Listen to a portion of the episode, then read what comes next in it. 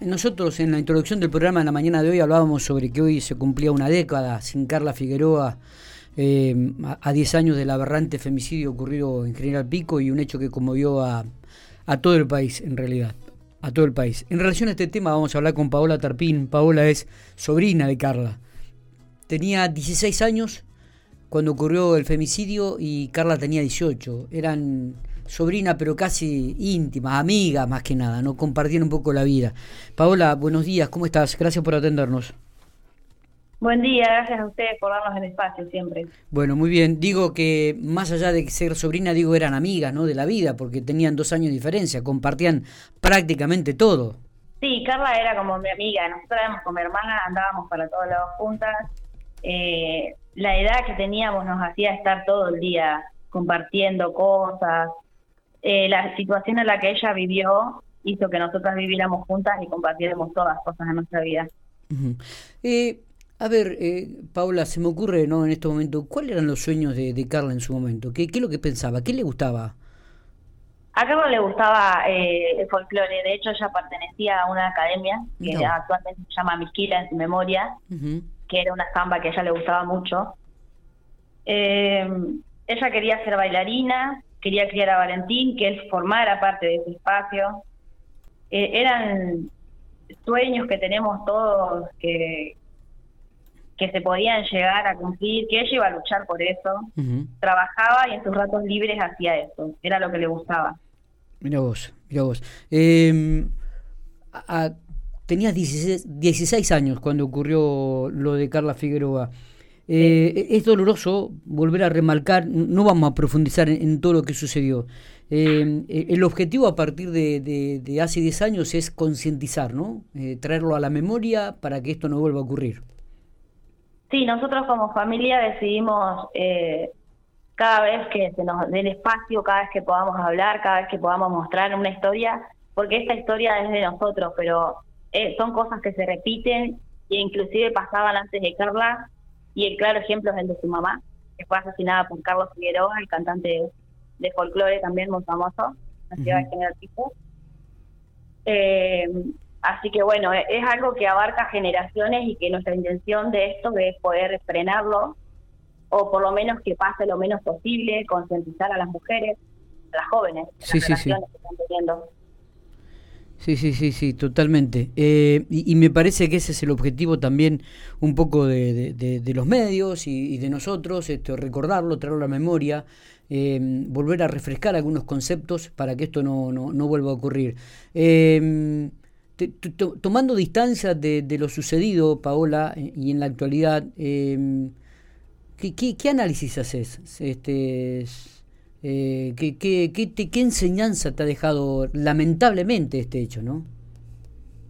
Y que, que nosotros nunca terminamos de conocer a las personas, que las, que las palabras no son actos reales, que nos tenemos que basar de los actos, eh, que la violencia está latente en nuestra vida, eh, sea quien sea, sea tu papá, sea tu hermano, sea, y esto abarcando todos los géneros, la violencia es algo que atraviesa a cualquier persona y tenemos que ser capaces de tener a alguien para apoyarnos y reconocer ese tipo de situaciones. Nosotros a veces la naturalizamos tanto que no nos damos cuenta de cómo es imposible salir de eso. Claro, claro.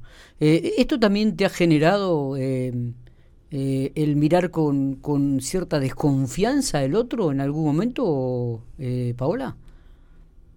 en realidad desconfianza, sino que siempre hay que tomar a las personas como realmente lo que son y no idealizarlo. Por ahí nosotros idealizamos en base a situaciones anteriores y no tomamos nuestra propio nuestro propio opinión de ciertas personas. Nosotros como familia, en el caso de que empezamos a tener parejas y eso, sí estamos un poco atentos a esas cosas y tratamos de inculcar esa, ese tipo de actitudes en las otras personas. Che, tener cuidado, mira, esta reacción no está bien, cuando antes por ahí no, eh, eh, optábamos por no meternos. Antes la gente decía que era meterse, y nosotros opinamos igual. Claro, Claro. Em, y, digo, y, en esta sociedad que uno vive, que es totalmente diferente a los hace 10 años atrás, ¿no? Porque hoy es se viraliza absolutamente todo. Este, y estamos, me parece, ante una, una sociedad muy agresiva, muy, muy, muy de interpelar en forma permanente, de intolerante. Eh, ¿cómo, traes al tapete y cómo manifestás y mostrás esta situación, Paola? Yo la verdad que veo que la sociedad eh, está cargada de violencia también. Eh, nos ha pasado personalmente en el caso de cuando se publican notas referidas a la muerte de Carla, al por qué perdonó a su violador y un montón de cuestiones que abarcan cosas psicológicas, problemas familiares, un montón de otras cosas y, los comentarios que leemos realmente son aberrantes, siempre tratando de justificar eh, el por qué murió, eh, lo que ella se buscó, lo que ella se merecía. Eh, como si uno buscara morir de la manera en la que ella murió. Sí, sí, eh, y, es verdad esto, ¿no? El, testimonio y lo que estás manifestando muchas veces es verdad. En las redes sociales este, se escribe absolutamente cualquier cosa este, y, muchas veces no tenemos en cuenta que hay una familia detrás. Y hablando de la familia que hay detrás, Paula, ¿cómo, cómo han ido sobrellevando todos estos años eh, esta carga, este peso, este dolor? Eh, nosotros es algo que hoy especialmente para toda la ciudad, los medios y todo, es justo son fechas puntuales, pero nosotros vivimos con Carla en nuestra casa, en nuestras historias, ella es parte de nuestra familia. Eh, tratamos de llevarlo lo mejor que podemos, ¿no? Por Valentín, porque realmente el tenerlo a él fue lo que nos dio la fuerza para poder seguir después de haber pasado por todo eso. Claro, sí, totalmente. Nosotros tenemos que formarnos, ser algo fuerte, tenemos que crear pensamientos sanos para que Valentín sea un, un niño feliz. Totalmente. Y hablando de Valentín, ¿cómo está? Este, está, está, este, está bien, está tranquilo, ¿Cómo, cómo, lleva la convivencia con, la, con esta familia, con ustedes? Valentín vivía con nosotros, inclusive cuando estaba con su mamá. Eh, lo que no, no digo que no fue difícil para él perderla, sino que fue fácil adaptarse a nosotros, a vivir con nosotros. Claro. Eh, hoy en día él ya tiene 12 años, de hecho eh, se egresaba mañana, ya está por pasar a la primaria, al secundario, perdón. Eh, ya está grande, es un nene feliz, es un nene que disfruta, un nene que sabe su historia, pero como yo digo siempre, él va a decidir cuando sea grande, nosotros no vamos a meterle pensamientos que no desea y tampoco inculcarle cosas que pensamos o sentimos nosotros, cada uno es individual y tiene sentimientos únicos. Eh, Paola, ¿cuál sería el, último mensaje que, darías o que dejarías en, en esta jornada eh, por cierto, dolorosa para ustedes, ¿no? Y para, para todos aquellos que recordamos ese momento. Bueno, lo que, lo que queremos recalcar nosotros es que es importante saber cuando una persona te ama de verdad y cuántas cosas implican eh, lo que no es el amor. Eh, que nosotros somos seres libres y que nadie se merece que nos quite la libertad ni nadie es dueño de nosotros.